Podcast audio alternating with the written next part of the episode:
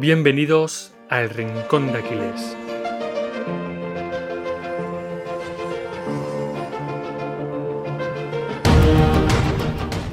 Muy buenas a todos, hoy tenemos el placer de contar con Pepe García, también conocido como El Estoico, una persona que en apenas unos meses se ha convertido en un referente en español sobre estoicismo y vamos a hablar, obviamente, con él sobre estoicismo, sobre temas tan diversos como se puede vivir de la filosofía en el 2021, qué futuro le augura al estoicismo en la sociedad, en nuestra sociedad, y muchos otros temas relacionados con la filosofía, con el emprendimiento, con su marca personal y, por supuesto, con estoicismo. Así que no me enrollo más y os dejamos con la entrevista. Buenas, Pepe. Antes de nada, muchísimas gracias por estar aquí y como siempre, la pregunta que lanzamos a todos los entrevistados para romper el hielo. Ya te hemos presentado, así que ¿quién es Pepe Estoico? ¿Cómo se define el mismo? Bueno, eh, gracias a vosotros por la invitación. La verdad es que es, eh, es, un honor estar aquí, sobre todo viendo a los invitados que habéis traído ya, ¿no? de la talla y del nivel de Joan Gallardo o de Macro Wizard, que son gente a la que también es referente mía. Así que nada, el placer es mío, de verdad.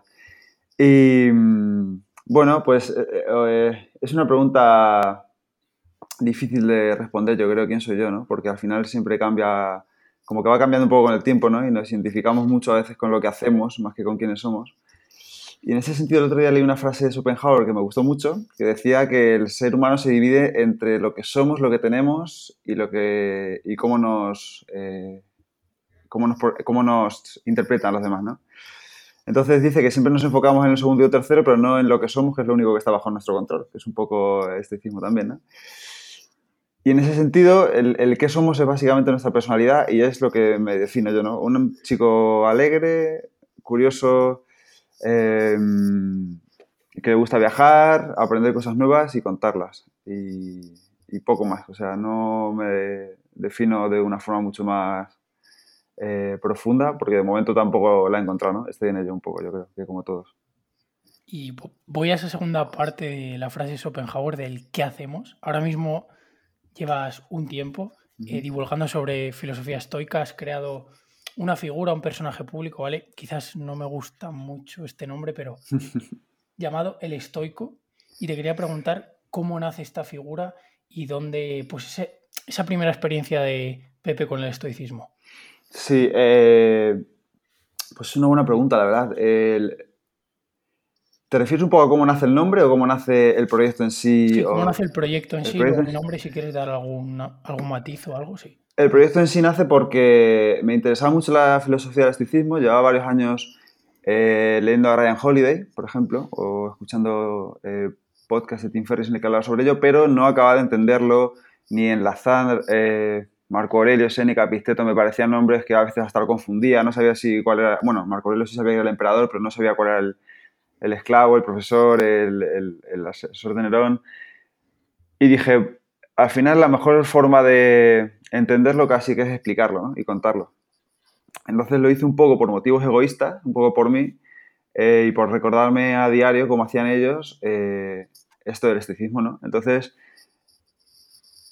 eso fue el inicio. El inicio fue, dije, vale, voy a hacerme una página web, un blog, un Instagram, tal, y poco a poco voy a ir intentando aprender eh, o cómo me gustaría a mí leer, qué es el estoicismo, de forma que la gente lo pueda entender. Así que así fue como empezó, eh, sin ninguna pretensión eh, de que se convirtiera en lo que se está convirtiendo, que también está, es verdad que está creciendo, pero ahora ya encuentro sí esa línea delgada también que hablábamos antes, esa distinción entre contármelo para mí y contarlo a los demás, al final también es difícil pero en eso está.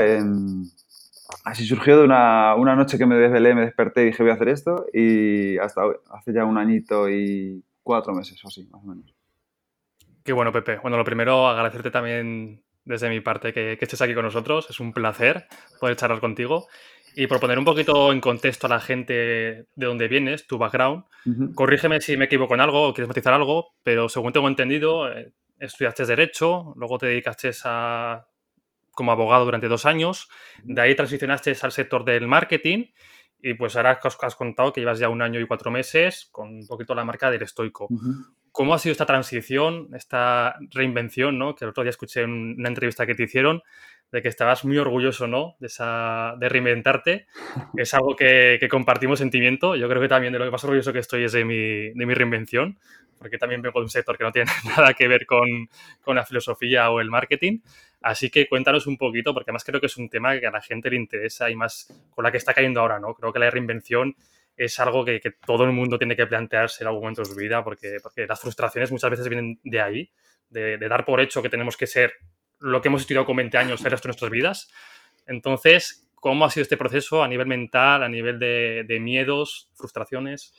Eh, pues eh, no es una cosa que pase de la noche a la mañana tampoco, ¿no? Es una cosa que yo creo que te vas dando, eh, te vas dando cuenta con el tiempo, te van interesando ciertas cosas, ¿no? Al final, mm, no sé dónde leí esto, pero alguien decía que cuando inviertes mucho de tu tiempo libre en algo que a ti te interesa, es por algo, ¿no? Entonces tienes que prestarle un poquito de atención a eso. Eh, a mí, el, yo el derecho vi que no me quería dedicar a ello 40 años. Me parece algo que está muy desfasado y no me gustó la competencia insana que había entre muchos de los profesionales. Y me empezó a traer el mundo de las páginas web, el marketing y demás, y, y probé. Empecé a especializarme en ello. Y concretamente el mundo de las apps. Me encanta el mundo de las aplicaciones móviles, el ASO, que es a lo que me dedico, es como el SEO para las aplicaciones móviles. Um, y aunque no tenga nada que ver, pues eh, un poco empecé, lo relacioné porque al final yo tenía un despacho de abogados, le monté una página web, un Twitter, porque entonces Instagram todavía no estaba muy en boga. Y ahí ya fui transicionando, fui cogiendo experiencia y ya empecé a trabajar en marketing de afiliación. Y, y hasta hoy, o sea, ya empecé a creer lo de estoico también un poco con la experiencia que tenía en marketing y de hecho, el siguiente cambio que estoy dando ahora, voy, me matriculo en filosofía. Voy a empezar a estudiar filosofía por la UNED. Qué bueno. Y pues otro, otro, no sé si llamarlo cambio, otro cambio de paradigma o de vida o así. Eh, y eso es lo que estoy ahora. Y además me alegro que hagas esta pregunta porque hace poco le, oí una charla de Naval Ravikant en el podcast de Joe Rogan. Y al principio dicen, hablan mucho de la especialización, ¿no? Y él dice que la especialización es para los insectos. Eh, y que él quiere vivir una vida como la que vivían antes la, las personas, ¿no? Que, por ejemplo, de pequeños a lo mejor hacían deporte o entrenaban, luego iban a la guerra y eran soldados, luego volvían y eran senadores o consejeros, luego filósofos. Entonces, al final la vida es como muy, muy amplia para ceñirte a lo mejor solo a una cosa, ¿no? Y como que nos, yo creo que hoy en día nos identificamos demasiado con lo que hacemos profesionalmente y a lo mejor... Eh, creo que esta vida de empezar a trabajar a los 18 hasta los 65 lo mismo ya se acaba, ¿no? Y por eso estoy un poco en ese punto ahora también de cambio otra vez. Pues me alegra mucho que saques esa entrevista porque justo, no te lo vas a creer, pero esta mañana ha sido la que me he estado escuchando. Pues. Y la verdad que muy, muy buena. Y también hablamos con Macrowizard, que será una idea muy buena. Y él ve la vida como en bloques de cinco años. Plan, ¿a qué vas a dedicar tus próximos cinco años? A lo mejor ahora Pepe quiere dedicar cinco años a ser el estoico ahora va a dedicar, pues lleva un año y cuatro meses y ahora va a especializarse todavía más con la carrera, que yo creo que tendrás sinergias en tu proyecto y cambiarás el enfoque, tendrás también ese background más, más de conocer esa parte no técnica de la filosofía, porque al final, pero bueno, el tener ese contexto histórico de la filosofía que hablabas también con Noemi, que es muy importante y que quizás mucha gente lo da por hecho. Entonces yo creo que el ver la vida en bloques, pero en bloques de oye, que a lo mejor son cinco años, que no te tienes que dedicar 40 años, como dice Pepe, a ser abogado, que a lo mejor acabas la carrera, no te gusta y te reinventas. Sí, Además, a mí, Pepe, me ha gustado lo último que has dicho, ¿no? De que parece que nos definimos solo como nuestra profesión, ¿eh? O sea, cuando le preguntas a alguien eh, quién eres, hola, soy Celia y soy médico, te da la mano, eso hola, soy David y soy ingeniero. Sí. Como si eso fuera la, la, máxima definición que tenemos como, como ser humano, ¿no? Sí. Creo que el paradigma está cambiando bastante. Y, creo que es buena noticia. Sí, es así totalmente. Eh, está guay lo de que has contado de MacroWizard, ¿no? Eh, también yo que son, creo que son cosas que vas aprendiendo con el tiempo, ¿no? Eh, cuando, eh, si lo miras en bloques de 5 años, a mí me parece incluso demasiado, ¿no? Eh, por la experiencia que tengo ahora, a lo mejor luego no, ¿no? Pues yo hace 10 años, por ejemplo, en 2010 yo estaba por ahí bailando salsa y bachata en los escenarios de los pueblos más dantejos del país eh, hace cinco estaba viviendo en Australia y ahora estoy aquí haciendo esto. Dentro de cinco, no sé, si a lo mejor soy panadero, yo qué sé. Eh, cinco años me parece muchísimo, tío. Eh, pero sí, eh, o sea, yo creo que al final cada uno lo que a él le sirva, ¿no? Y yo soy más cortoplacista para algunas cosas. Y como he cambiado tanto de vida, pues a lo mejor por eso lo veo más a corto plazo. Pero bueno, eh, es interesante sin duda, sí, lo de los cinco años. Yo, yo también pienso que cinco años es demasiado, por mi forma también subjetiva de, ver las cosas. Yo en dos años he tenido más cambios que en los diez años anteriores. Entonces, eh, dentro de cinco años, vamos, es que no me planteo dónde va a estar dentro de un año. Pero bueno, cada uno también tiene un poco un sistema de organizarse. Sí, sí, totalmente. Eh, te quería decir, ya para cerrar este tema, ahora mismo compatibilizas el estoico, tu marca como el estoico, con algo más, con el sector de las apps, del marketing, del SEO, o ya tu, tu visión para estos próximos meses, años, lo que sea, es dedicarte 100% al estoico? Pues lo, estuve compatibilizando al principio. Em, estuve viviendo, eh, viví en Australia y allí tenía un trabajo y era un trabajo bastante bueno, entonces tampoco quería eh, el sueño este de, bueno, me digo un proyecto, dejo todo demás, pues no, hay que, también hay que vivir de algo. Pero eso ya se acabó, entonces ahora sí que me toma un tiempo para dedicarle full time a ver si eh, bueno, pues si esto va creciendo, si es algo de lo que no forrarme, pero poder vivir con, dignamente, poder pagar mis facturas tranquilamente y la educación de mis hijos si algún día los tengo. Y ahora sí que le dedico 100% tiempo, pero no sé lo que va a durar tampoco. Eh, me dado unos meses y si esto va bien, al final, pero es curioso, ¿no? Es como un poco esto como las plantas, ¿no? Al final, cuanto más energía le pones y más tiempo a algo, más crece, eh, a tanto a lo largo, tanto a lo alto como a lo ancho. Y si algún día le, dedico menos tiempo, pues entonces volverá a crecer en más espacio, no lo sé. Eh, al final es algo que yo creo que vas comprobando con los días y ahora sí que os puedo decir que me dedico a esto a tiempo completo, pero no sé por cuánto tiempo. Entonces, ahora sí. Y una pregunta respecto a la carrera, ¿la ves como parte de tu trabajo en el estoico o vas a lanzarte a estudiar la carrera por puro placer a la filosofía? Pues ha sido una evolución, eh, algo que ha ido surgiendo conforme he ido entrevistando a gente que sabe mucho de filosofía. Eh, llevo varios eh, meses, incluso diría años, dudando entre estudiar psicología o filosofía. ¿Por qué? Porque la, la psicología me interesan mucho sus aspectos prácticos y, y al final es un poco lo que somos ¿no? en la cabeza. Entonces, sí que es verdad que me interesa mucho, pero no estoy dispuesto a dedicar tiempo en aprenderme los 200 nombres de todas las partes del cerebro, de la biología, de la bioquímica, de la estadística, no me interesaba. En cambio, con la filosofía, a la raíz de la que estoy empezando a leer a Schopenhauer, a Montaigne, a otros filósofos que no son solo estoicos, em, veo que me está empezando a interesar mucho más el, todo el, tema cultural que les envuelve, cómo ha ido evolucionando el pensamiento a lo largo de los siglos. Em, o sea, un poco por el placer y por egoísmo de decir quiero saber más y quiero hablar con más rigor, saber cuál es la metafísica, eh, qué es todo lo que hay detrás, no solo las prácticas. Y no es que lo vea como mi trabajo, sino como una formación complementaria, estructurada, eh, más o menos guiada, eh, con ciertas referencias ya prefijadas que se sabe que son buenas. Porque al final, cuando, no sé, no sé vosotros si sois muy planificadores, pero yo no lo soy nada, y cuando vas aprendiendo algo, coges un poco de aquí, un poco de allá, un poco de aquí, un poco de allá, y al final unirlo todo es complicado. Y no sabes si esto que lo dicen es por esto, si esto lo decía, no sé. Entonces, bueno, quiero que me dé un, más un contexto cultural, histórico y un background más completo, pero no es por decir, por, por hablar como es propiedad o saber más, sino por, porque me interesa mucho. Y bueno, esa es la idea principal. Claro, son cuatro o cinco años de carrera, a lo mejor cuando lleve tres estoy a las narices. tampoco la empiezo con ninguna pretensión de acabarla en tres años.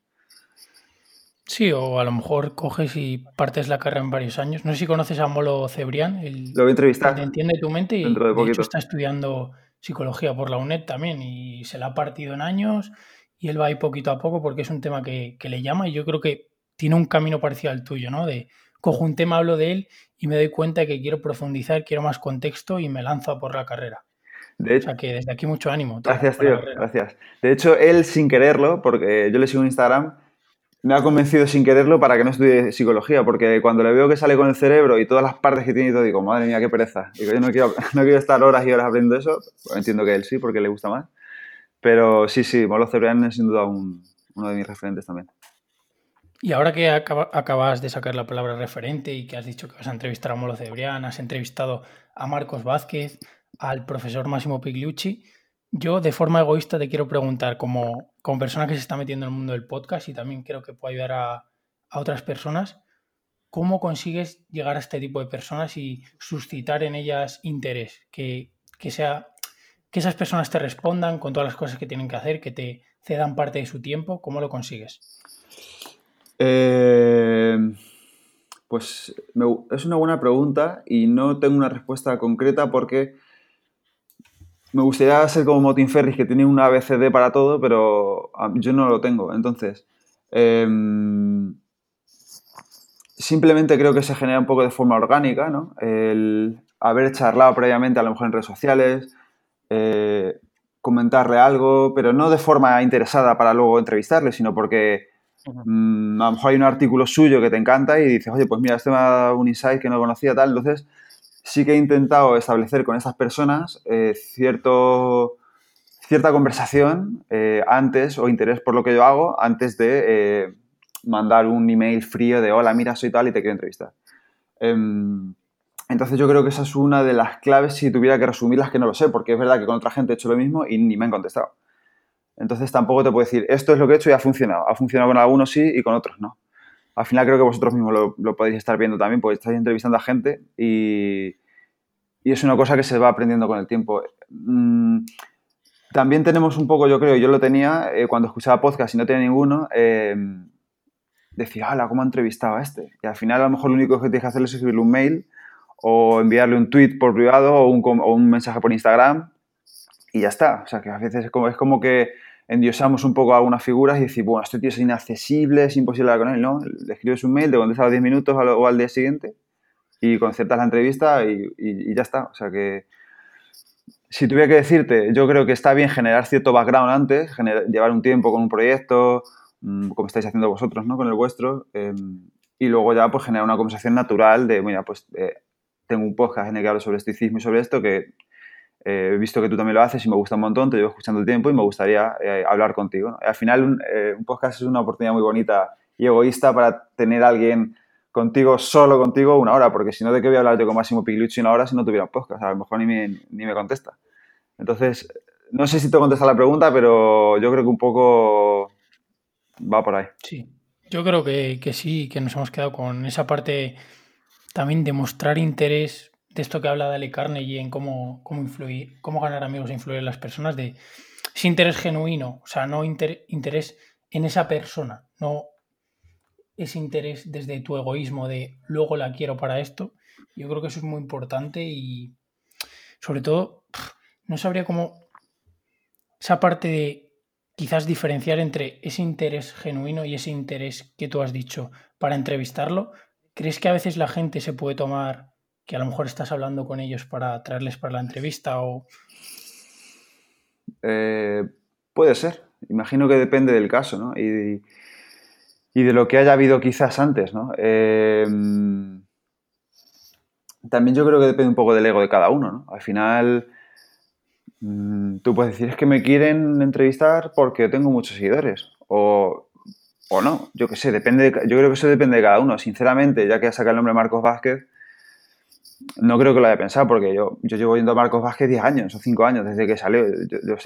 entonces, al final, no sé si me relacionaré, pero yo llevo hablando con él años. Eh, con Massimo Pigliucci llevo también bastante tiempo comentando sus artículos, hablando con él, que tampoco sé si me relacionaré o no, pero al final Mm, evidentemente es una... Esto de los seguidores es, raro también, ¿no? Es una métrica bastante vanidosa, ¿no? Y es un poco estúpida. Pero es verdad que se puede interpretar así, quizás, ¿no? Hay, quizás hay gente que lo interpreta así, no lo sé. Creo que depende de cada uno y depende también de cómo te acerques tú a ellos, ¿no? Eh, yo creo, al final, si eres un tío más o menos majo, educado, con respeto, que tal, pues tampoco tiene por qué interpretar nadie que te acercas a él por... Y yo creo que es igual que todo en la vida, al final, ¿no? También un poco, no sé. Por el interés que Andrés, lo, ya lo decía Seneca. Sí, sí, no, yo estoy de acuerdo con, contigo, Pepe, y con Sergio.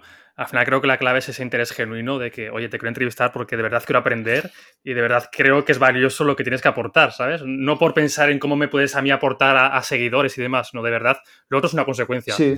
Y luego, por lo que dices, ¿no? Que al final ya depende un poco del receptor cómo, cómo se lo tome, porque lo que dices tú, pues igual una persona te contesta a los 10 minutos y otra persona con la mitad de seguidores no te contesta nunca.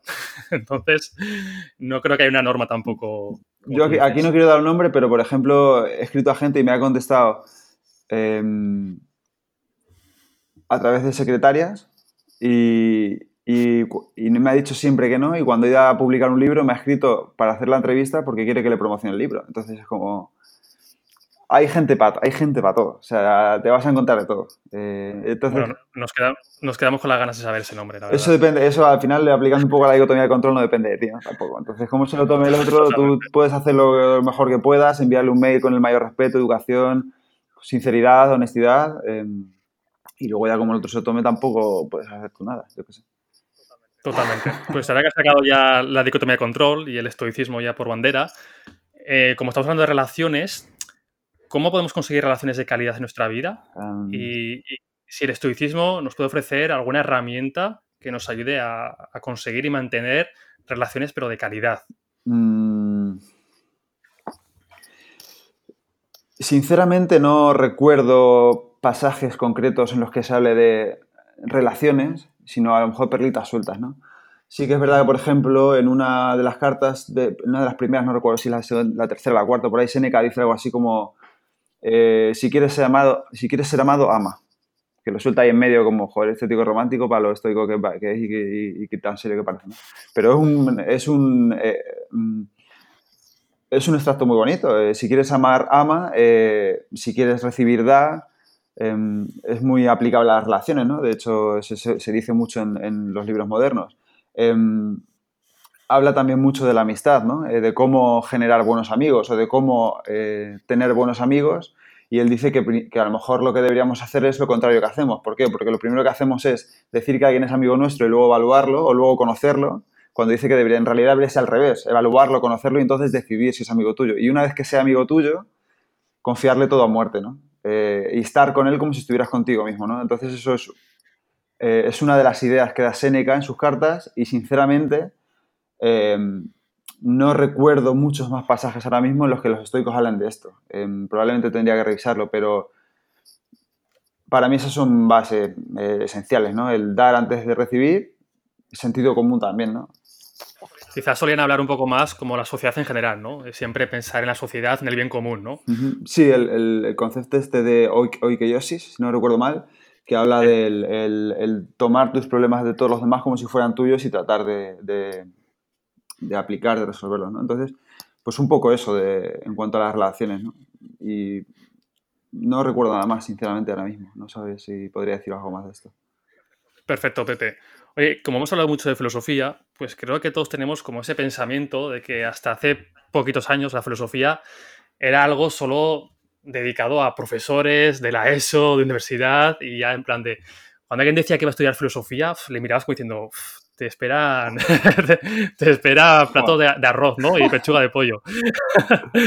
y durante los últimos años, pues gracias a las tecnologías, gracias a Internet, vemos como nosotros mismos estamos comprobando de que este paradigma está cambiando ya no solo de que hayan salido, digamos, nuevas profesiones, por decirlo de alguna manera, sino que parece que la filosofía es mucho más accesible al ciudadano de pie. Eh, ciudadano de pie hace años veía la filosofía como, como algo aburrido. Al final creo que también la culpa la tiene el sistema educativo, ¿no? Que te hacía aprenderte fechas, autores, no entendías nada, te mezclaban todo. Entonces, es normal que, que viésemos todo y saliésemos de ese, sistema educativo un poco con la cabeza echando humo.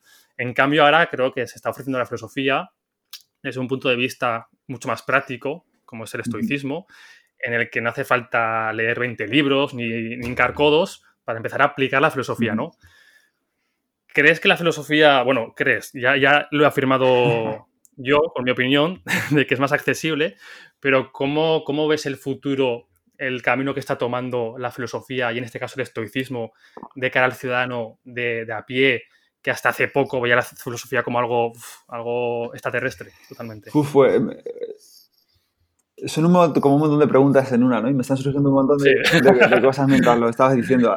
Fíjate que yo en la selectividad precisamente hice historia en vez de filosofía, porque no me gustaba nada y ahora lo voy a estudiar de forma voluntaria. O sea, que, es lo que tú dices, ¿no? Em, el sistema educativo al final que también lo entiendo, ¿no? Porque cuando te dan un, a lo mejor 30 chavales y tienes que dar un cierto temario a cierto ritmo para tal día, con personas que son distintas, que aprenden de forma completamente distinta, también es muy difícil. Y lo digo esto porque yo soy profesor de inglés en particular y, enseñar a uno o dos chavales es muy fácil, pero enseñar a 30 es otra cosa. ¿eh? me he ido un poco de las ramas, pero bueno, solo quería puntualizar eso que has dicho de la educación. Eh, en cuanto a si es más accesible, indudablemente Internet ha eliminado un montón de barreras ¿no? que, antes existían. ¿no? Eh, por ejemplo, el acceso a la educación era solo para clases privilegiadas, clases con dinero, clases altas, y ahora no. Ahora tú te abres una cuenta de Instagram y puedes acceder a todo lo que quieras, o en YouTube, o en cualquier sitio de YouTube. Ahora mismo, casi si te lo propones, es una universidad, básicamente. O sea, puedes aprender de ahí de todo. Em, pero con la filosofía y pasa también con otras cosas, ¿no? Yo creo que si eh, tú, ahora, tú antes querías, eh, te interesan los viajes, pues antes abrías una agencia y ya está. Ahora te puedes abrir un blog de viajes, puedes eh, crear contenido de viajes súper bueno y ganar dinero a través de vender seguros de viajes con tu página web, de vender guías de viajes y con todo, ¿no? Con la nutrición. Antes nutrición era eso, igual, te hacías nutricionista, abrías una clínica y ahora puedes eh, vender dinero a través de un, de un blog de nutrición o de gimnasio.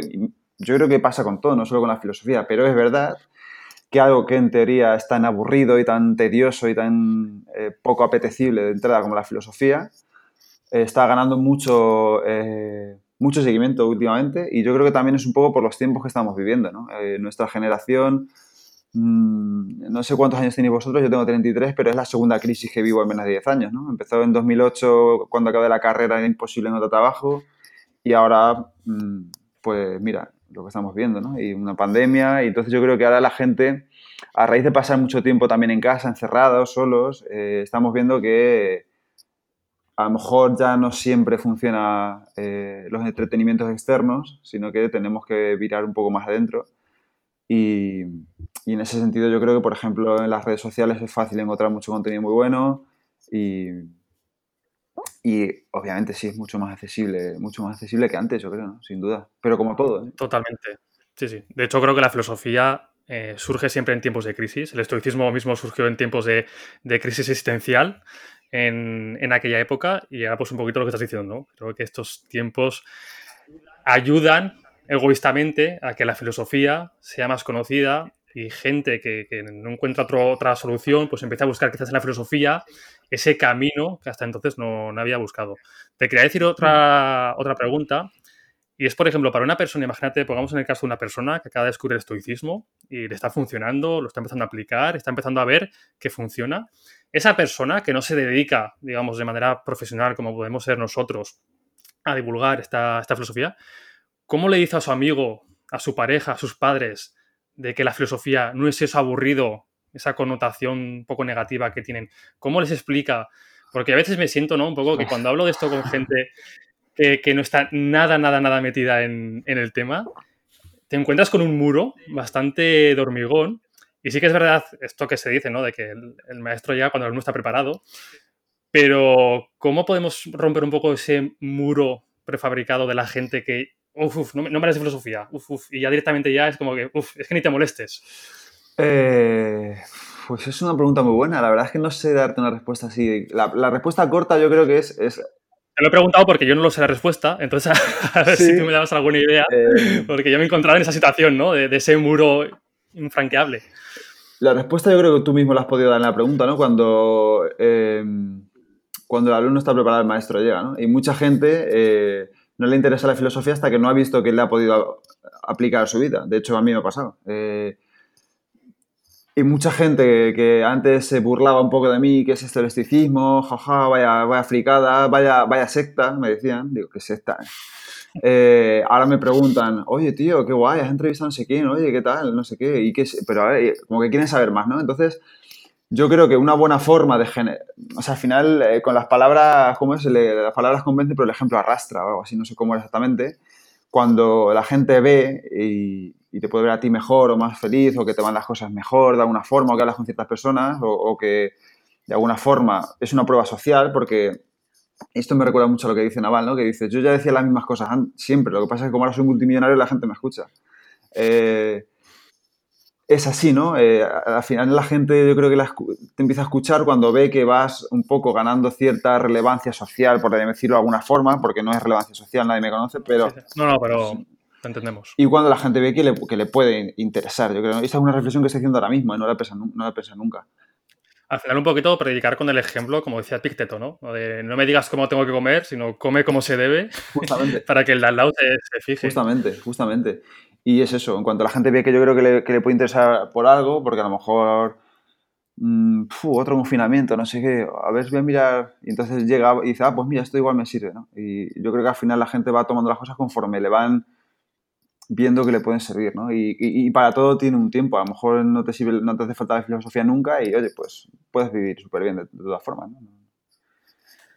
Y te quería preguntar, Pepe, eh, estábamos hablando antes de, bueno, de eso, de que al final la filosofía está siendo más accesible gracias a las redes sociales y te quería preguntar si este movimiento del estoico, esta figura del estoico, surge por hacer más accesible a las personas la filosofía o simplemente tiene esa misión personal que nos has comentado antes de seguir aprendiendo, tratar de explicar conceptos que te llaman la atención? No, fue puramente egoísta, ¿eh? o sea, fue puramente por mí. Eh, al final, eh, las meditaciones de Marco Aurelio es un recordatorio a sí mismo, ¿no? De cuando él se encerramos en su, bueno, en su tienda de campaña donde estuviera para escribirse a sí mismo, se está enviando recordatorios, ¿no? De, de hecho, si lo ves, muchas cosas son inconexas, ¿no? No sigue un hilo.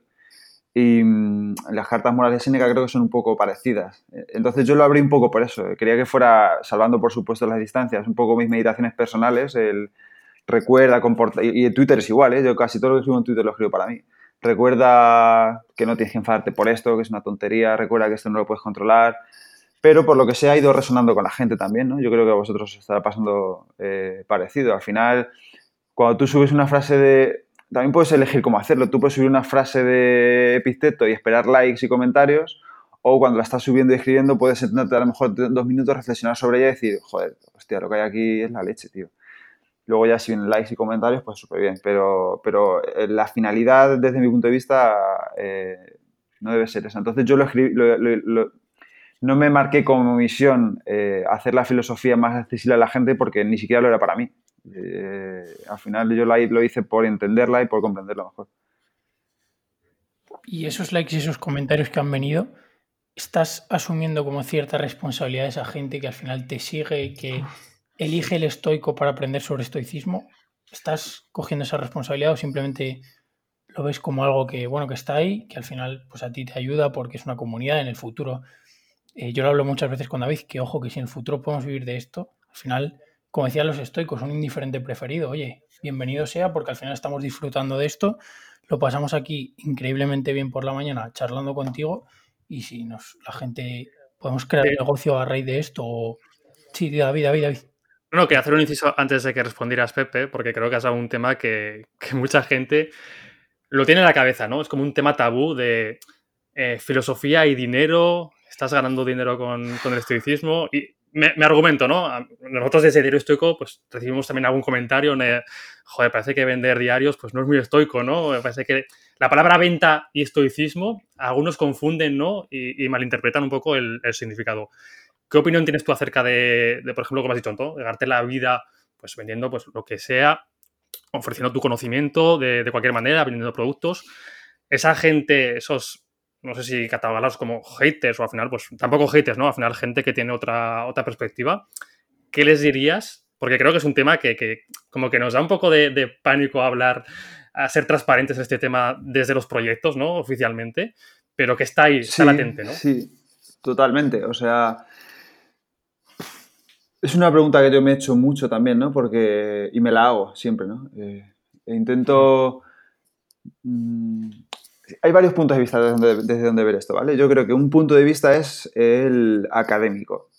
La filosofía ha sido siempre como algo muy académico, muy cerrado, muy estricto, muy riguroso. Y si tú no eres filósofo no puedes hablar de esto. Y yo creo que no es así. Porque tú puedes tener el mismo conocimiento y, ya está. Simplemente no tienes una titulación que diga que eres filósofo, ¿no? Pero si haces las reflexiones, las preguntas y llegas a ciertas conclusiones, eh, eso por un lado. Por otro, eh, siempre que intentes vender algo se te va a criticar de alguna forma. Eh, no creo ni en los... Cada vez, cuanto más voy aprendiendo, y a lo mejor esto es un aprendizaje que luego me cambia de opinión, pero cada vez creo menos en los blancos y en los negros, ¿no? y, y, cada vez más en el punto medio, en los grises. El punto medio siempre suele estar entre un punto y otro. ¿no? Em, entonces, esto te lo digo porque yo también he tenido mi propia tienda donde he vendido fondos de pantalla, por ejemplo. ¿Por qué? Porque yo veía que una buena forma de establecer, porque lo he comprobado, es establecer recordatorios. ¿no? no voy a ser más estoico por tener una moneda o por tener un diario o por tener un fondo de pantalla. Pero es un buen recordatorio de, oye, te vas a morir, mmm, piénsate lo que estás haciendo. Siempre y cuando eh, llevar o portar ese objeto o hacer esa práctica te, te, haga pensar eso que es su finalidad, ¿no? Su finalidad no es que llevas una moneda, puedes llevar una moneda de 3 euros. Bueno, 3 euros no existe, no, de 2 euros. Pero eh, lo importante es que cuando la mires tú pienses en eso. Por eso yo saqué de fondo los fondos de pantalla, porque al final lo que más miras es el móvil. Eh, la línea delegada es eh, preguntarte si tú de verdad lo estás haciendo muy en tu profunda, en tu, en tu versión más profunda de ti mismo, en tu, en tu, profundidad, lo estás haciendo por ganar dinero a costa de los demás o por que quieres eh, eh, dar a conocer una filosofía de vida que de verdad puede ayudar a la gente, ¿no? Pues no lo sé, la verdad es que no sabría darte una respuesta. Yo sí, que, yo sí sé que lo hago porque quiero ayudar a la gente y de hecho es que lo único que yo hago para ganar dinero con esto es el Patreon, ¿no? que lo que hago es crear contenido a diario y por eso, la, por ejemplo, la tienda la he quitado. Porque es un dilema que tuve que a lo mejor luego cae la, la, balanza al otro lado ¿no? y digo, bueno, pues es verdad que necesito ganarme la vida, voy a intentar vender algo, pero no sé, yo creo que esto pasa en todos sitios, no solo también con la filosofía. Yo, por ejemplo, he visto muchísimas críticas a gente que vende un curso de cómo montar una empresa o cómo montar un podcast, que a lo mejor a ti a mí no nos hace falta porque, a vosotros, perdón, habéis montado el podcast, lo habéis abierto y no hace falta un curso de cómo hacer un podcast, sino simplemente hace falta que te compres un micrófono, grabes y ya está. Pero se le critica a mucha gente que vende cursos de cómo montar un podcast. Pues a ver si es que críticos los vas a tener siempre. Yo, o sea, al final no harías nada si estuvieras tan expuesto a la crítica, que por otro lado es algo que no depende de ti. Yo comparto. Es difícil la respuesta, ¿no? O sea, no, yo que me voy por sí, las ramas. Sí. Es muy difícil. No, no, comparto todo lo que has dicho. Yo también he tenido ese dilema que dices tú. Esa, parece, o sea, pasa en todos los sectores, pero parece que en la filosofía, ¿no? Como estás jugando ahí con, con valores, con ética, es como que es, esa, esa, línea es un poquito más finita, ¿no? Que en otros sectores quizás. Y yo he tenido esa misma, ese mismo dilema y creo que la clave es lo que has dicho tú, ¿no? Si tú de verdad piensas que, que estás aportando valor, que estás generando, que estás ayudando a, las demás personas y que es una forma un poco de, de, que tú puedas vivir, porque al final hay que comer, como tú has dicho, o sea, vivimos en el sí, planeta Tierra sí. Y, y el chocolate oscuro. Entonces, o luego está la otra forma de decir, hago como que estoy ayudando, pero realmente lo que quiero es sacar pasta. Que y hay mucha gente ¿no? Entonces, al final, yo creo depende un poco la, la, congruencia que tú tengas en tu yo interior. Y también creo que esa congruencia, al final, de forma más subconsciente, ¿no? Se transmite, ¿no? Creo que al final la gente, al menos a largo plazo, creo que capta enseguida si tú de verdad eres congruente, también vives con eso, esos consejos que tú das, tú los mmm, dedicas en tu vida, si transmites creo que eso al final la gente se, se, da cuenta, ¿no? Si de verdad eres un sacacuartos, literalmente, o de verdad es una forma de, de, decir, oye, yo, yo dedico X horas al día para que tú tengas esta información más resumida, para que lo que a mí me ha costado 20 horas yo te lo doy en media hora, para abrirte nuevos paradigmas, pero claro, a cambio necesito yo pues una pequeña retribución para que puedas seguir haciéndolo, básicamente, es que si no, no puedo. Sí, sí, totalmente. Entonces creo, creo que es un trato más que justo. Sí, yo iba a decir que, bueno, siempre saco en el podcast, ¿vale? A Taleb, que para mí es uno de los autores que más me ha influido. Y al final es, pon la ética antes que tus acciones. O sea, no, no justifiques con tu ética tus acciones, sino ponla adelante. Entonces, si esas acciones van con tu ética, ¿por qué va a estar mal? O sea, si tú vendes de manera ética, de manera sin engañar, sin manipular a nadie, puedes persuadir, ¿vale? Ahí ya entramos en otro dilema, pero que al final tú vendas de una manera con la que te sientas cómodo, que vaya contigo sí. y lo que decía David, estás acortando un camino o estás vendiendo un curso para crear X y que seas sobre todo transparente en lo que estás ofreciendo. No vendas un cambiavidas, no vendas un... Vende. Oye, yo, en el caso de Pepe, vendo unos fondos de pantalla que te van a ayudar a recordar esto. No estás engañando a nadie, estás siendo transparente, cuestan esto, te gusta, bien, yo voy a cobrar de esto. Y yo creo que ahí es cuando la venta está bien. En el momento en el que entran ya otros factores como el engaño, eh, esas sobrepromesas ¿no? del marketing de al final de eh, te va a cambiar la vida, eh, con esto vas a conseguir X, cuando prometes cosas que no se pueden cumplir con algo, ahí ya es cuando la gente pues le surge ese rechazo a la venta y ya, como pasa con todo, que extrapolas una experiencia a todo. Entonces al final generalizas sí. y es como, venga, otro vende humo más, otro anuncio de fórrate. Entonces al final yo creo que ese es un poco donde la raíz del problema y creo que si pones delante tus valores y tu ética y luego pones las acciones y no al revés, no actúas y luego, bueno, esto, venga, este valor va con esta acción. O sea, que primero establezcas los valores, no los pongas después de la Totalmente de acuerdo desde el punto de vista estoico propiamente, en el que de ti dependen las intenciones de tus acciones, no los resultados de las mismas. Entonces, ¿en qué sentido es este? Que tú puedes incluso poner delante de tus acciones la ética, pero la gente puede no percibirlo así. La gente puede percibir que tú le quieres vender, he dicho moneda porque vosotros vendéis monedas en diario estoico, pero puede decir un fondo de pantalla que es lo que yo vendía. Esto pasa con la filosofía, sí, pero joder, también pasa con la religión. Tú vas a tu cualquier misa, tío, a mí me han pedido pasta en los entierros. Y es como, joder, que estoy enterrando a mi abuela, no me estés aquí pidiendo dinero, tío, ¿sabes? Em, el otro día hicimos un tour por una catedral de aquí. Bueno, no hicimos un tour, entramos a ver una iglesia y el tío voluntariamente se empezó eh, a, explicar esto aquí pasó, ta, ta, no sé qué, todo, y sacó el cestillo. Y fue como, claro, eh, estás, yo no te he pedido nada, yo no quiero que me hagas un tour, tú me lo has hecho y me sacas el cestillo. Y claro, yo ya me veo con la obligación de pagarte porque me has estado aquí explicando media hora esto, encima no me voy a ir. Pero eso pasa aquí y no sé si habéis estado en el sudeste asiático, pero tú vas a Tailandia, vas a cualquier templo o cualquier sitio y lo primero que te piden es venga una donación con forma de, dinero, o sea, que al final esto pasa en todos lados, ¿no? Eh, el, pedir dinero. Por ejemplo, yo no, yo no me importa donar dinero a ciertas reconstrucciones o ciertas eh, acciones que se encaminan a que, por ejemplo, una iglesia tenga un mejor estado o tal, pero porque yo entro a una iglesia a verla y tú me estás pidiendo dinero por la explicación que me acabas de dar, pues dije, joder, esto es un poco lo mismo que pasa a veces con la filosofía y la religión, ¿no? Eh, es un tema que da para mucho, yo creo, ¿no? Al final puedes hacer muchos podcasts sobre esto. Sí, sí, totalmente. Creo que es un, que es un tema que da para podcast aparte. Recordar que, que Seneca era una de las personas más ricas de, de, aquella época y al final, pues, lo que hemos dicho, ¿no? Los indiferentes preferidos es un tema aparte pero que muchas veces creo que Sergio ha dado la clave, ¿no? De que quizás otras malas experiencias hagan que tus futuras experiencias las veas ya con esa. con ese, con ese sesgo. Totalmente. Sí, también lo que decía antes, Pepe, los matices. A lo mejor no es ni blanco ni negro, es que hay muchísimos grises. Es que a lo mejor lo que para ti está bien porque, porque crees que es ético bajo tu escala de valores, para Pepe está mal.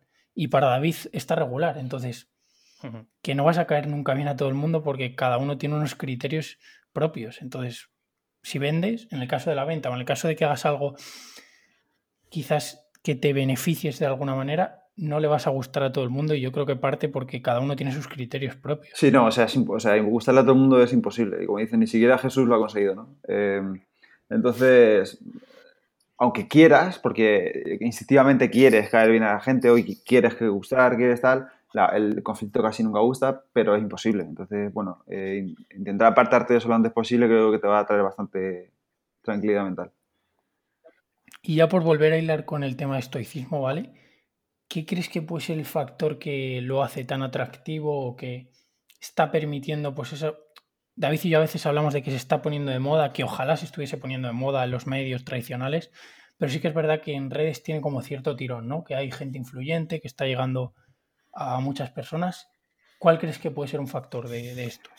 Em, sin duda creo que se ha expuesto muchísimo más que otras filosofías, y sobre todo partiendo de, países como Estados Unidos, ¿no? que autores súper conocidos como Tim Ferriss o Ryan Holiday lo, lo hacen mucho más conocido que, por ejemplo, el cinismo o el epicureísmo, que no hay gente así, o que sea tan relevante, no tan relevante, pero que tenga tanto alcance, mejor dicho.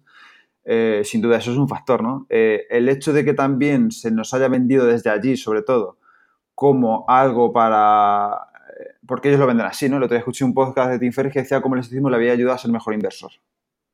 Y digo, joder, o sea, está bien, pero te están mandando un poco ese mensaje, ¿no? Estoicismo para Silicon Valley, estoicismo para startups, estoicismo para invertir. Un poco, click Claro, y, la gente compra eso porque la gente al final es como, bueno, yo tengo una startup y yo quiero montar eh, una empresa y ganar dinero y no sé qué, el estoicismo me va a ayudar. El fin del estoicismo es ayudarte a ser mejor persona y actuar con virtud siempre que puedas no a forrarte. Si eso viene, pues oye, genial. Como habéis dicho, Seneca estaba, parece ser uno de los más ricos de, aquel momento y Marco Aurelio sin duda también lo era.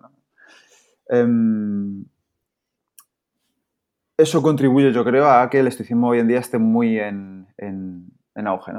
También el hecho de que sea una filosofía práctica. Eh, como bien dices, yo cuando eh, me hablan de filosofía empiezo a recordar el mito de la caverna y cuatro cosas más ahí que no me, ya ni me acuerdo, sinceramente pero no me dicen, vale, pues esto lo puedes poner en práctica ahora mismo. O sea, nosotros ahora mismo debemos estar practicando estoicismo porque eh, podemos estar practicando prosoqué, ¿no? Vosotros ahora mismo mientras habláis conmigo podéis estar escuchando lo que digo o podéis estar pensando en, hostia, que son ya la una, a ver si nos vamos a comer, que venga, eso enrolla mucho este tío, o a ver la siguiente pregunta, a ver qué le contesto. Eh, eso es prosoqué, es lo mismo que decía Máximo Pilucci. Yo mientras me estáis preguntando puedo coger aquí el móvil y decir, bueno, a ver si tengo un mensajito. Estamos practicando estoicismo, o no, no uno de los conceptos estoicos de la atención, ¿no? Entonces yo creo que el hecho de que se pueda poner en práctica eh, de forma más o menos inmediata, creo que eso lo hace también bastante atractivo. Y también yo creo que, el hecho de que Marco Aurelio fuera un emperador romano también lo hace atractivo, ¿no? Porque al final dice, joder, un emperador de Roma era estoico, si sigue hablando de él, pues a lo mejor me puedo comportar yo como un emperador romano. en ciertas cosas, evidentemente. Totalmente. El estoicismo lleva ya más de 2000 años desde que comenzó no ha muerto nunca, pero sí digamos que ha estado dormido muchos siglos y en los años 70, con el libro de Pierre Hadot, La ciudad interior, parece que empezó a resurgir otra vez, ¿no? Más actualmente, con autores, como has dicho, como Ryan Holiday, como Tim Ferris, y aquí a, nivel nacional en España, pues tenemos a Pedro Vivar, tenemos a ti mismo, tenemos a Marcos Vázquez, a Isra García. ¿Crees que es obvio, ¿no? Que este boom de, referentes o de influencers, eh, cada uno que lo llame como quiera, han sido los, los percursores ¿no? de, este, de que el estoicismo llegue a más gente cada vez y que esté, esté creciendo de una forma muy gradual. ¿Piensas que está calando de verdad en la sociedad o que es un efecto espejo de que será, por ejemplo, todas estas personas que, he nombrado dejaran de hablar sobre estoicismo y empezaran a hablar sobre taoísmo, por ejemplo, o budismo, o ni siquiera hablaran sobre filosofía volvería a bajar ese nivel de búsquedas, ese nivel de interés del estoicismo? ¿O piensas que está permeando de verdad en la sociedad? A mí me gustaría pensar que, sí. Eh, es una buena pregunta también. Eh, yo creo que tendemos un poco a creer que los demás ven lo que nosotros vemos. ¿no? Eh, por ejemplo, si tú en tu timeline tienes a Pedro Ibar, a mí, a Marcos Vázquez, a Tim Ferris, Ryan Holiday y a dos o tres más, pues estás viendo estoicismo todo el día. Pero eso no es lo que ve todo el mundo. Eh, yo, por ejemplo, siempre que le pregunto a alguien de estoicismo, te puedo decir que de cada 20 personas, 19 no tienen ni idea de lo que es ni han oído hablar nunca de ello. Han oído de qué es aguantar como un estoico, pero no, o aguantar estoicamente, pero no tienen ni idea de lo que es. Es aguantar, o si está lloviendo y estás aguantando así debajo del portal mojado. Eso es, pero no saben más. Entonces, yo también he llegado a pensar, mira, la gente ya habla de estoicismo, pero no, la gente habla de estoicismo en mi timeline. Pero si yo me meto en mi Instagram personal, a lo mejor, en mi Instagram de viajes, nadie habla de estoicismo. De hecho, solo tienes la prueba en que a lo mejor, por ejemplo, claro, es que el concepto de sociedad es muy grande. Aquí en España somos 45 millones, por ejemplo. En, Latinoamérica, otros cientos de millones. Por sumar seguidores, más o menos. Imagínate, no sé si Marcos tiene 200 y pico mil, vosotros 30 o 40 mil, pero iba los mismos, yo tengo 12 mil, 13 mil, no llegas ni a, ni a 500 mil personas, no llegas ni a, ni a la población de Valencia, a lo mejor, ¿sabes? Entonces, es verdad que está llegando a más gente porque el trabajo que de divulgación un poco que hacemos, pero de ahí a que permee la sociedad tengo mis dudas, porque la sociedad somos cuarenta y pico millones, ¿eh? somos muchos, muchos, muchos, y estoy seguro que si hacéis el experimento cuando salgáis de aquí de, bueno, vuestros amigos porque saben que lo estáis haciendo, pero a 10 personas por la calle preguntarle qué es el estoicismo no tienen ni idea, ni han oído hablar de ello.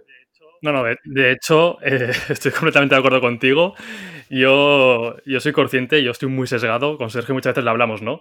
Porque al final, pues ya empiezas a, crear tu entorno, ¿no? Con, gente que comparte un poco tu visión de vida, tu filosofía, y en cuanto, digamos, sales esa pequeña burbuja que tú te has creado, ves, como has dicho, que, en el mundo real todo sigue igual, no se sigue hablando de estoicismo, pero por ir un poquito más allá, ¿piensas que estamos en el camino? ¿Que eso puede llegar a pasar en algún momento? Porque al final llevamos poquitos años, ¿no? Es eh, algo como una filosofía nueva, pues es normal que, no haya calado a nivel de, a pie. Pero ¿piensas que estamos en el camino? ¿Que eso se puede llegar a dar en mm. algún momento? ¿Que alguien como una persona que no tenga ni idea de filosofía de repente sepa lo que es el estoicismo, haya escuchado de él, se interese, empiece a ponerlo en Estamos en el camino sin duda, yo creo, ¿no? Eh porque va creciendo y tienes la prueba en que va creciendo, ¿no? Eh, no lo vamos a controlar ni lo vamos a ver, pero ojalá en el futuro se hable de nosotros como nosotros hablamos de gente que ha hecho por mantener el estoicismo vivo con los años, ¿no? De hecho, cuando llega, claro, con Marco Aurelio parece que termina un poco, pero eso fue en el siglo II, estamos en el siglo XXI, 19 siglos después seguimos hablando de ello porque gente lo ha ido manteniendo vivo a través de traducciones de... Y a lo mejor eh, nosotros podemos estar ayudando a que se mantenga vivo y que gente que venga del siglo XXIV, si llegamos, porque no sé si vamos a llegar, eh, hablen de ello gracias a nosotros, de alguna forma, ¿no? Entonces yo creo que, que estemos en el camino sí, pero, pero esto es una, un porcentaje muy, muy, muy pequeño. Pero sin duda, sin duda, no me lo había planteado nunca, pero es verdad que es una misión bonita, yo creo. Y también por sacarte, bueno, que hemos hablado de los seguidores, que a lo mejor sumamos medio millón, y yo quería preguntaros, ¿qué parte de ese medio millón creéis que realmente practica el estoicismo y no es, ay, veo esta cita o veo este concepto, le tiro un like, qué guay, pero luego voy a mi casa y pues veo Netflix, vivo sin propósito, sin prosoche, estoy pensando en qué tengo que hacer dentro de una semana. Entonces, de la gente que nos sigue, era al final lo que hablaba Pepe de realmente la métrica adecuada son los seguidores. Yo creo que ni de broma, ni, ni de cerca. Entonces, ¿cuánta gente lo practica de todos estos seguidores? De toda la gente que ha comprado el libro de Tim Ferris, ¿cuánta se la ha leído? Alguno de los libros de Tim Ferris o de Ryan Holiday, ¿y cuántos lo aplican? Entonces, es que al final queda mucho, como tú dices, Pepe. Sí, es una pregunta muy interesante, no sé. Eh, pero vamos a, lo, de siempre, ¿no? Eh, tú no puedes controlar que eso pase. O sea, es algo por lo que no te puedes preocupar, entre comillas. Tú puedes hacer todo lo que esté en tu poder para divulgarlo, para transmitirlo, para entrenar a la gente en cómo hacerlo, pero al final solo puedes practicarlo tú mismo. Eh, y a veces incluso es difícil hacerlo lo mismo, ¿no? Porque yo hablo, hablé justamente con mí, con el, por el síndrome del impostor, ¿no? Que muchas veces tú mismo a lo mejor a veces no lo haces. Eh, y dices, joder, tengo un perfil de estoicismo y estoy divulgando esto y, me estoy comiendo dos platacos de macarrones en vez de uno o medio. Por poner un ejemplo tonto, ¿no? O sea, puede ser de otras muchas formas. Sí, sí, sí. Pero, pero indudablemente eh, habría que ver cuánta de esa gente... Para empezar, por filtrar un poco, para hacer un poco embudo, de toda la gente que te ve, que te sigue, a lo mejor te ve un 20% de ese 20% que te ve, o 15% o 30%, no sé, depende del perfil, cuánta gente interactúa o cuánta gente, como dices, mm, no pasa la historia así, ta, ta, ta, ta, ta, ta, ta, y se para a leerlo, a reflexionar y dice, anda, pues mira, voy a hacer esto, a lo mejor, yo qué sé, un 1% o menos. O sea, es una buena pregunta que no me había planteado y sin duda, no sé, no sé qué pensáis vosotros, pero... A mí la impresión que me da de todo esto es que, bueno, eh, comparto lo mismo que has dicho, que de ese 100% hay que ya quitar un 80% que directamente no, no, llega a ti, aunque te siga. Y luego yo aquí veo como que hay dos puntos muy polarizados, ¿no? Es como que la gente que te sigue, y creo que un poquito por postureo, como que creo otra cuenta, al final son citas que son muy bonitas de leer, son muy bonitas de ver, pero se quedan ahí, ¿no? Al final comparto, yo me siento mejor durante esos 10 segundos de que me produce el compartir una cita tan, tan chula. Y luego veo otro sector de personas que sí que se empiezan a interesar de forma proactiva, de que te preguntan qué libros has leído, cómo pueden empezar a practicar. O sea, no veo como un punto medio. Obviamente hay un punto medio, pero es como que veo directamente la gente que de repente dice, hostia, lo que acabo de descubrir, este, esta piedra de oro y, quiero más, y se empieza a interesar de forma muy proactiva. Y luego la gente que, que, es un poco que, pues, que te sigue y que está ahí, que compartes citas bonitas, que sí, que están bien. Y al final el estoicismo, lo bueno que tiene, que es una filosofía muy práctica, lo malo, que es una filosofía muy difícil de, poner en práctica. Porque, y de entender, las citas son muy bonitas, eh, todo lo que dicen es muy de sentido común, pero ponerlo en práctica, y más si llevas años comportándote de manera no virtuosa, pues cuesta muchísimo, muchísimo. Y como tú dices, y nosotros somos los primeros que nos equivocamos, y Marco Aurelio y Seneca se equivocaban y eran muy poco estoicos muchas veces. De hecho, tú lo has recordado que Marco Aurelio, sus meditaciones eran como un recordatorio a donde claro. más solía fallar, ¿no? Al final nuestra condición como ser humano, pues no somos robots. Es, es, normal que lo que sí es bonito, pues que cada vez somos más conscientes, ¿no? De cada vez que nos equivocamos, tomamos conciencia de que pues igual nos hemos alejado de nuestro ideal y la próxima vez pues intentaremos que no, que no vuelva a ocurrir.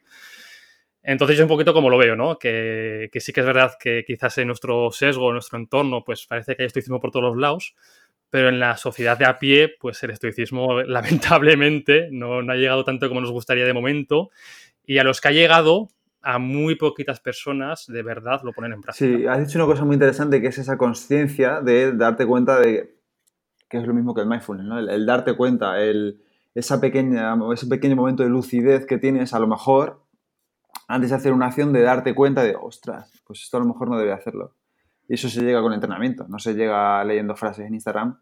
Eh, y ese es el trabajo que hay que hacer, ¿no? El, tener la lucidez de darte cuenta en el momento de actuar de, oye, o incluso cuando te está pasando, ¿no? El, lo que decía Máximo Pilucci en la charla, decía, el consejo de Seneca sobre la ira, cuando estés sintiendo un atisbo de ira, coge, vete a darte un paseo, unas respiraciones, pero claro, te tienes que dar cuenta de que estás sintiendo el atisbo de ira para, y decidir hacer eso conscientemente, no porque lo fácil es que te cabreas y sueltas lo primero que se te pasa por la mente. Entonces, claro, la clave yo creo que como todo es del darse cuenta, ¿no? Que es lo que has dicho, ¿no? Tener ese momento de conciencia. Y sobre todo repetir, y esto yo lo intento repetir mucho, tanto en Diario Estoico como en el Rincón de Aquiles, y me lo repito también a mí, me sirve de recordatorio, que leer muchos artículos, leer muchos libros, eh, escuchar muchos podcasts sobre estoicismo no te hace estoico. Te hace estoico el comportarte como un estoico. Y creo que la gente o me da la impresión de que les cuesta entender esta diferencia, ¿no? Eh, porque veo mucha gente interesada por libros, veo mucha gente que quieren devorar mucha información, pero que quizás luego en su día a día se siguen comportando igual. Entonces no estás aplicando lo que estás aprendiendo, sigues siendo igual de ignorante que eras antes de leerte todos estos libros. Al final el sabio es quien, quien aplica el conocimiento. Es lo mismo de, siempre, ¿no? El, no sé quién lo dijo por ahí también, el leer libros de, de, natación no te enseña a nadar. Te enseña a nadar, tirarte a la piscina con un profesor y hacerte largos y largos y largos y largos y largos y te vayan corrigiendo. Y de la misma forma, pues igual, no te pones fuerte leyendo libros de nutrición ni, ni leyendo libros de calistenia, sino reventándote a entrenar y a comer bien. Y lo decimos igual. Es que es ponerlo práctica, ya está. Eso es. O sea, yo creo totalmente de acuerdo, pero también entro yo ahí como en un dilema a veces con David que le digo, David, esta cita, o sea, de la gente que le ha dado like y la ha visto, realmente a cuántos les ha servido ese recordatorio, de esa idea de, vale, por ejemplo, subimos el otro día una de sin deseos eres libre, ¿vale? Que es esta frase de mucho que se asocia a la disciplina, a la libertad, eh, pues es más libre el que menos deseos tiene, que yo creo que estoy totalmente de acuerdo. Pero ¿a cuántas personas le habrán dado like porque la frase mola mucho?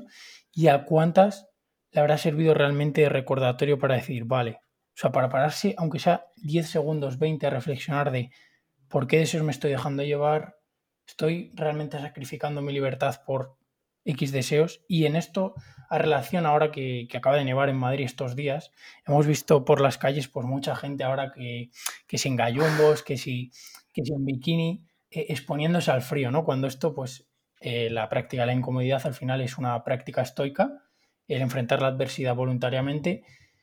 Y esto como que al final la gente, yo creo, ¿vale? Y es una opinión, que lo hace realmente por la fotito, ¿no? La fotito en la nieve ahí, metido eh, hasta el fondo de la piscina congelada y, luego ya te olvidas. Entonces, ¿crees que hay gente que está pervirtiendo estas prácticas al enseñar esa parte de eh, al frío y luego va gente sin preparación.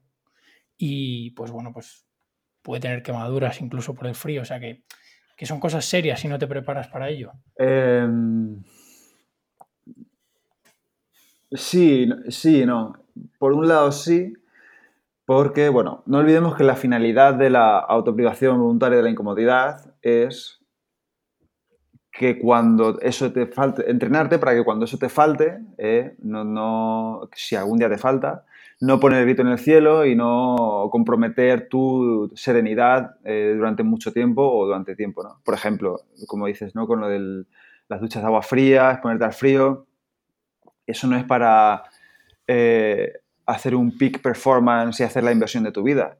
Eso es para que si el día de mañana estás en casa, que a mí me pasó el otro día, y ya os ha pasado seguramente, no sé a los que no sé si vivís en Madrid o en algún sitio, los que sabéis en Madrid, yo tengo amigos que se han quedado sin agua caliente porque se les han congelado las tuberías. Eso de exponerte al frío es para que ese día, que crees que nunca va a llegar, pero fíjate por dónde ha llegado, digas, vale, hoy me tengo que duchar para ir a trabajar, mm, no pasa nada. Me vengo duchando con agua fría varios días, sé lo que es, me puedo entrenar, me entrenar en esto, me voy a duchar con agua fría. Te duchas con agua fría, va a picar, va a molestar porque es una putada, porque pues, no es agradable precisamente, pero no vas a estar todo el día pensando, madre mía, el gobierno y la luz y las tuberías y la nieve, no sé qué. Eh, eh, elementos que todos no dependen de ti ninguno, pero que te están fastidiando la mañana porque no te has duchado porque no había agua fría. Esa es la finalidad de la autoprivación voluntaria. Ahora, mmm, puedes observar el comportamiento del individuo en global. ¿no? Si es una persona que siempre está dando baños de agua fría o duchas de agua fría, digo duchas de agua fría porque es lo que ha salido, ¿no? Pueden ser eh, ayunos intermitentes, etc.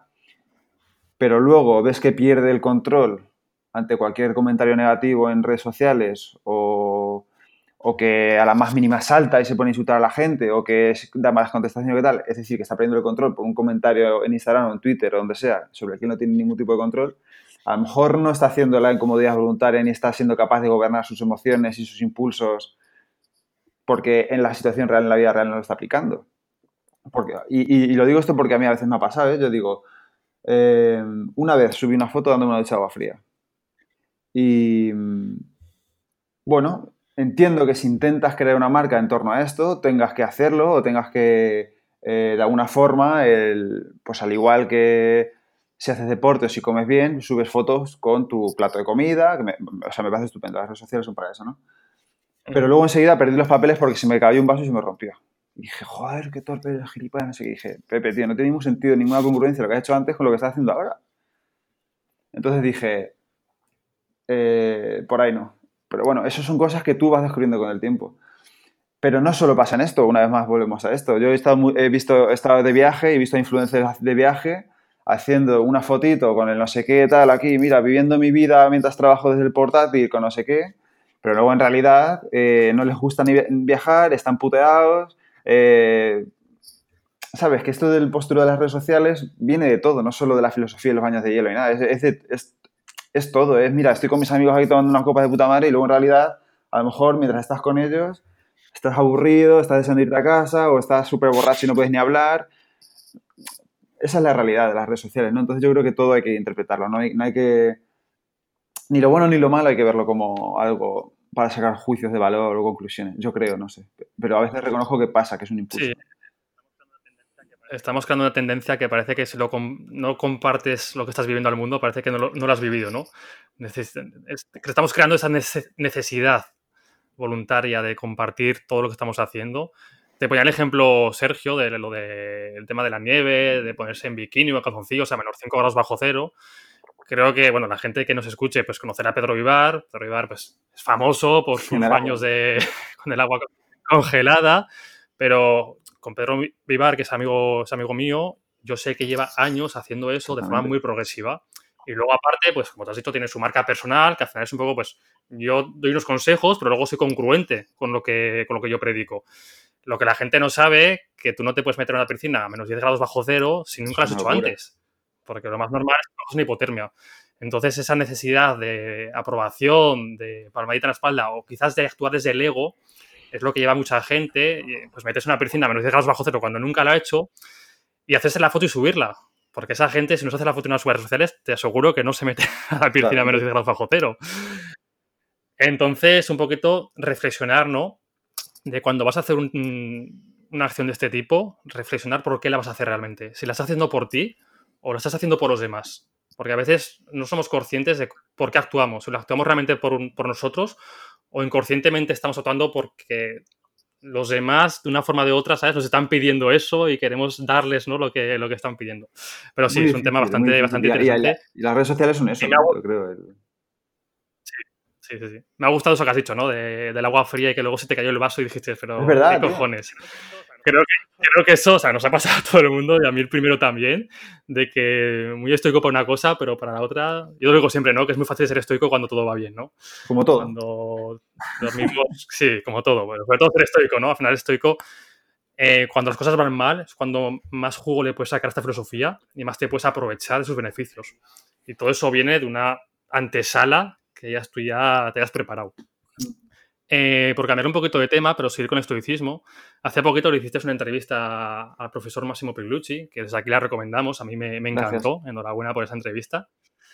Y Máximo comentaba que él algunas ideas del estoicismo, el estoicismo, clásico de Marco Aurelio, Zenón, Epícteto, las desechaba, ¿no? Pues porque no resonaban mucho con su forma de ver la vida o directamente pues no tienen sentido ya en la hmm. época actual que vivimos. ¿Tú desechas algo del estoicismo? Eh, más que desechar es eh, que no lo comparta o no lo entienda bien todavía, porque es algo que también estoy aprendiendo todos los días. Y de hecho eso lo aprendí en la charla con Massimo Pigliucci y también con Noemí Carro hace poco. la idea esta del logos, la providencia de la metafísica estoica, ¿no? Eh, lo que dice Massimo Pigliucci, ¿no? El concepto de amor fati que tenían los estoicos, que por cierto, amor fati no fue un término acuñado por ellos, sino por Nietzsche, em, no tiene cabida hoy en día. ¿Por qué? Porque tal y como lo concebían ellos, eh, como decía Piceto, por ejemplo, que es la analogía que hace en la entrevista Massimo Pigliucci, es que tú eres una parte de un todo, ¿no? Y tú eres, por ejemplo, la analogía que hace la metáfora es que tú eres un pie, ¿no? Entonces tú imagínate que tú eres un pie y el universo, el resto del universo es el resto del cuerpo. Eh, el resto del cuerpo tiene que ir a casa. Y tú eres un pie y el pie va el, tiene que pasar por una calle embarrada para llegar a casa. Y tú dices, joder, vaya mierda, no quiero pasar por el barro porque soy el pie, pero tengo que hacerlo para llegar a casa. Entonces, como es el objetivo, es el fin mayor del, del logo, del universo, tienes que no solo aceptarlo, sino tomarlo con alegría y abrazarlo. De tal forma que el ejemplo que pone él es que si, si te muere una hija, tú tienes que pensar que es para el bien del logo, para el bien del universo y que eso pasa por una buena razón y te tienes que alegrar. Entonces eso hoy en día no tiene cabida yo creo. Em, hoy en día, si te muere un hijo o una hija, es antinatural y es una putada. Entonces no puedes tomarlo con alegría. Puedes entrenarte en cómo intentar llevarlo lo mejor posible, sin duda. Pero eso es una cosa que a mí, no, por ejemplo, no me convence tampoco y a raíz de la entrevista con Massimo Pigliucci me he informado un poco más, leí un poco más y es verdad que no tiene mucho sentido. Eh, entonces, el concepto de amor fati que, hay que ponerle pinzas y yo estoy en proceso de mejora de podcast que tengo sobre ello porque voy un poco por ahí y no es 100% preciso. Y luego, eh, el tema de las virtudes estoicas también es bastante mm, discutido para mí. ¿Por qué? Porque las cuatro están muy bien. Yo creo que son perfectas, son correctas, son formas de comportarse muy loables. Pero ¿qué pasa si tienes un valor que para ti es más importante que esas cuatro? Em, ¿Qué pasa si un valor para ti, por ejemplo, es más importante el amor o la libertad que la justicia? ¿Qué pasa? ¿No puedes comprometer ninguno de esos cuatro valores porque practicas el estoicismo? Eh, es muy rígido en ese sentido. Entonces, al final, sin caer en ser un poco cherry picking de coger lo que me convenga y lo que no lo quito, eh, hay que, yo creo que es, sano reflexionar sobre eso. Entonces, bueno, em, son cosas que me rechinan a mí. Eh, muy bueno. Lo de Amor Fati, de hecho, yo tampoco me lo había planteado hasta que escuché la entrevista de, Massimo Pilucci. Y la verdad es que es un tema muy interesante para, darle vueltas, ¿no? Y al final tener un pensamiento crítico con todo, y con el estoicismo incluido, no faltaría, faltaría más. Hablando de, la practicidad, del amor fati, de cosas que igual ya no valen para la época actual, eh, lo malo quizás de, estar tan sesgados es que muchas veces me encuentro yo con cuentas o con personas que es un poquito el lema de estoicismo barbarie, ¿no? Yo pienso que no hay una forma correcta de, vivir la vida. El estoicismo no es, la mejor, ni mucho menos, es una más. Hay mil formas de, vivir una buena vida, como decían los estoicos, pero el estoicismo es, una más. Entonces te quiero hilar esto con, ¿crees que el estoicismo es para todo el mundo? ¿Podemos llegar a vivir una sociedad estoica? ¿O realmente ya por lo que hemos hablado antes de la condición humana, de la forma de ser de muchas personas, es, una filosofía que es más difícil de, de poner en práctica y quizás otras eh, no, creo, no creo que sea para todo el mundo, eh, sin duda. Em, eso no significa que no te puedas beneficiar de ciertas prácticas, pero por ejemplo no creo que practicar la visualización negativa sea muy sano para alguien que tenga mucha ansiedad o mucho miedo por la muerte o por la pérdida de un hijo. No creo que si tú tienes ansiedad por la muerte te pongas a que te pongas a, a hacer visualización negativa sobre la muerte sea lo más correcto. A lo mejor tienes que empezar por otros sitios y luego llegar ahí.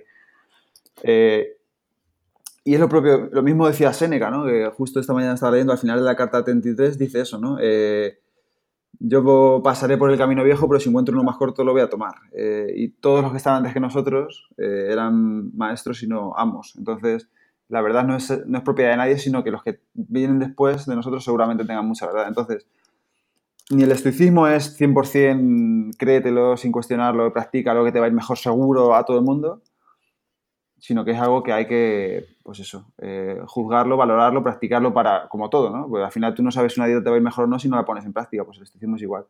Y eso no significa que siendo sea bueno para todo el mundo.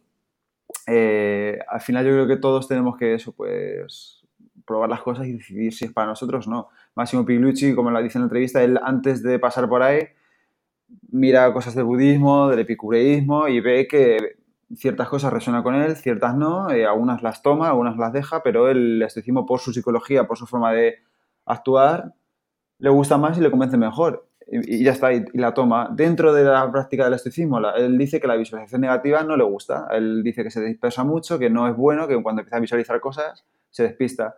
¿Cómo practicar el premeditado malum? Dice que escribiendo. Entonces, al final, dentro la, de la propia filosofía, puedes elegir las prácticas que mejor te vengan a ti y las que no. Entonces, bueno, pues como todo no hay una respuesta general así, ¿no? Sino depende. Vale, una cosita, un inciso, porque has dicho Permitato Malorum, entonces mucha gente se habrá quedado con, cara de, chino, de decir qué es eso. Explícanos un poquito para la gente que no sepa. De Malorum, que parece más un hechizo de Harry Potter que una eh, práctica estoica, es una práctica estoica que consiste en imaginarte la peor situación posible para entrenarte en ella, en el caso de que ocurra, estar preparado para afrontarla de la mejor manera posible, ¿no? Y en el caso de que no ocurra, pues oye, perfecto. ¿Cómo se puede hacer esto? De muchas formas. Se puede hacer una de las técnicas modernas que no están recogidas en los libros clásicos de estoicismo es la visualización negativa.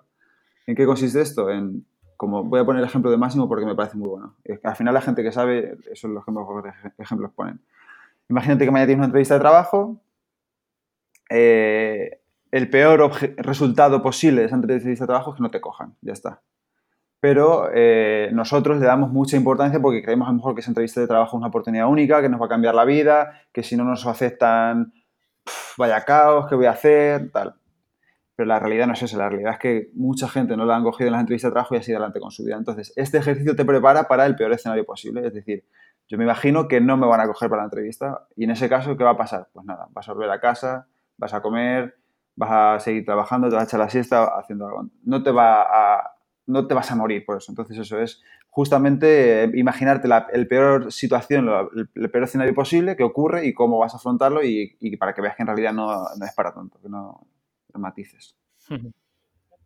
Y me ha encantado una idea que has sacado antes y al final vuelvo a rescatar una idea de la entrevista de Alberto y es que hay tantas filosofías como personas. O sea que tú a lo mejor puedes ser practicante del estoicismo, pero dentro del estoicismo vas a tener tu propia variante porque van a haber ideas que vas a rechazar, pues en el caso de Pepe, oye, este concepto de amor fati no me gusta, en el caso de, Máximo va a coger el premeditatio malorum y lo va a adaptar a, una forma escrita, o sea que al final es coger qué filosofías te sirven y puedes coger ideas de diferentes filosofías y adaptarlas a ti. Y, a raíz de esto te quiero preguntar si a alguien pues, le ha gustado la filosofía estoica, si Pepe puede recomendarnos algunos recursos o algunos sitios donde empezar a profundizar, donde empezar a formarse y si puedes contar cómo empezaste tú. Sí, eh, a ver, muchas cosas. Evidentemente hoy en día podemos acudir tanto a, vuestra página web, diariostoico.com, como a la mía, el estoico.com. Si yo intentaría acudir a las fuentes originales, bueno, es que esto es complicado, ¿vale? De, explicar. Si, yo intentaría acudir a los autores que más saben al principio, por ejemplo. Eh, y yo iría a Massimo Pilucci antes que a mí, si fuera otro de fuera. Pero si no, pero para eso necesitas saber inglés. O por lo menos coger el texto y pegarlo en Google Translate. Pero yo iría a esa fuente. Entonces, ¿qué orden intentaría seguir hoy en día?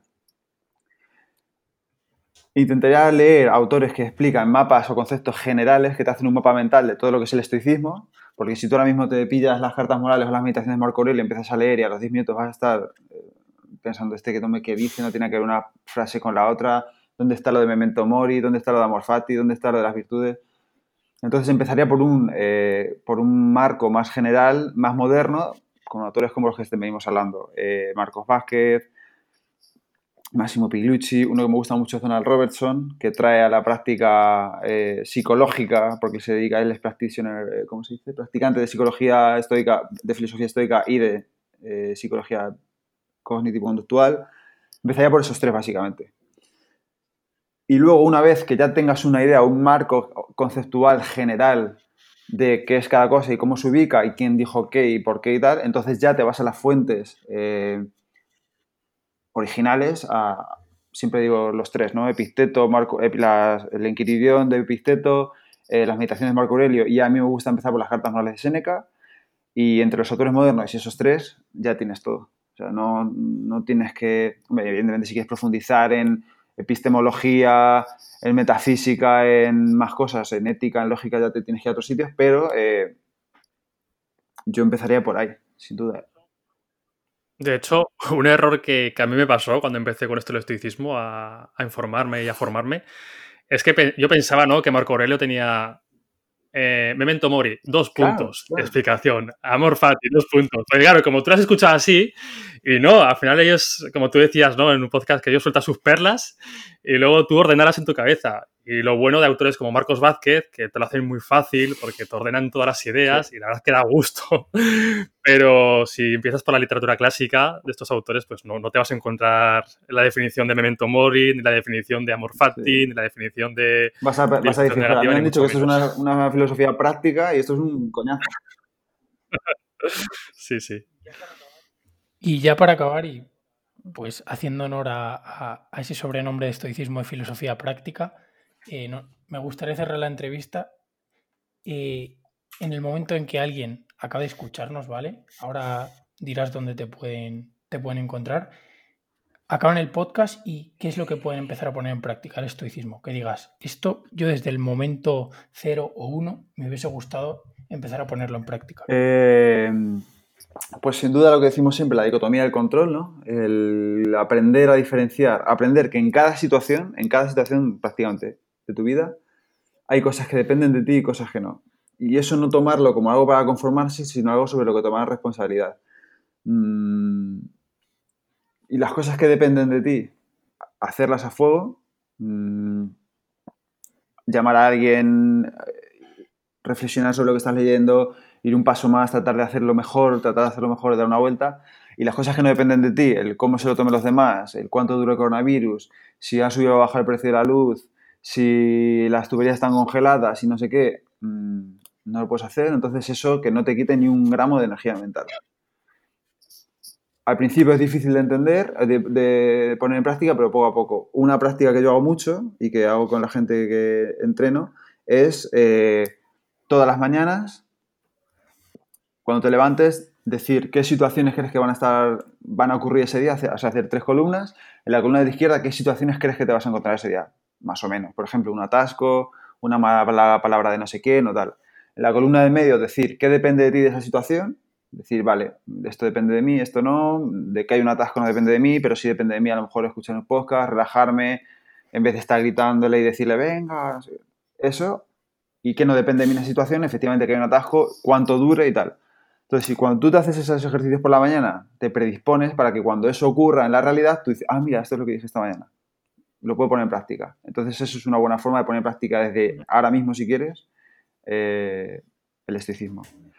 Y luego una práctica un poco menos conocida, pero que a mí me ha gustado mucho y me está ayudando mucho a escribir y hablar mejor, es una práctica que he visto en un libro de Massimo Piglucci que se llama Mi cuaderno estoico, que es que te entrenes por lo menos una semana en borrar de tu, vocabulario las expresiones bien y mal y derivados e intentes ser mucho más concreto. Por ejemplo, cuando te pongo un plato de comida, no digas está bueno o está malo. Simplemente di, eh, sabe demasiado sal, está templado, sabe demasiado calabaza, em, me gusta con un poco menos de densidad en tal. Porque si dices siempre sí o no, bueno, malo, rico, al final estás limitando mucho tu lenguaje y a la hora de tú interpretar tus percepciones de los demás o de cómo ocurre la realidad y la perspectiva que tú lo estás viendo, estás muy limitado. Entonces, cuanto más rico sea tu vocabulario, más rico va a ser la forma en la que tú interpretas la realidad y cómo vas a reaccionar sobre ello. Entonces, es un ejercicio que es menos conocido, pero que sin duda eh, es súper bueno. Pues me apunto esta última práctica porque no, no la conocía, la verdad. Así que, que tomamos nota todos.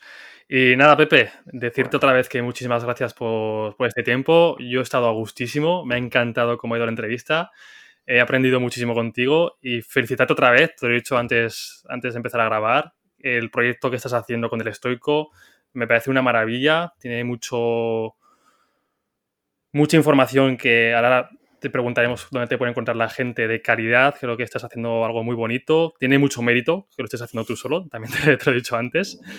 Así que, que nada, estoy seguro de que te va a ir genial, que si sigues en el...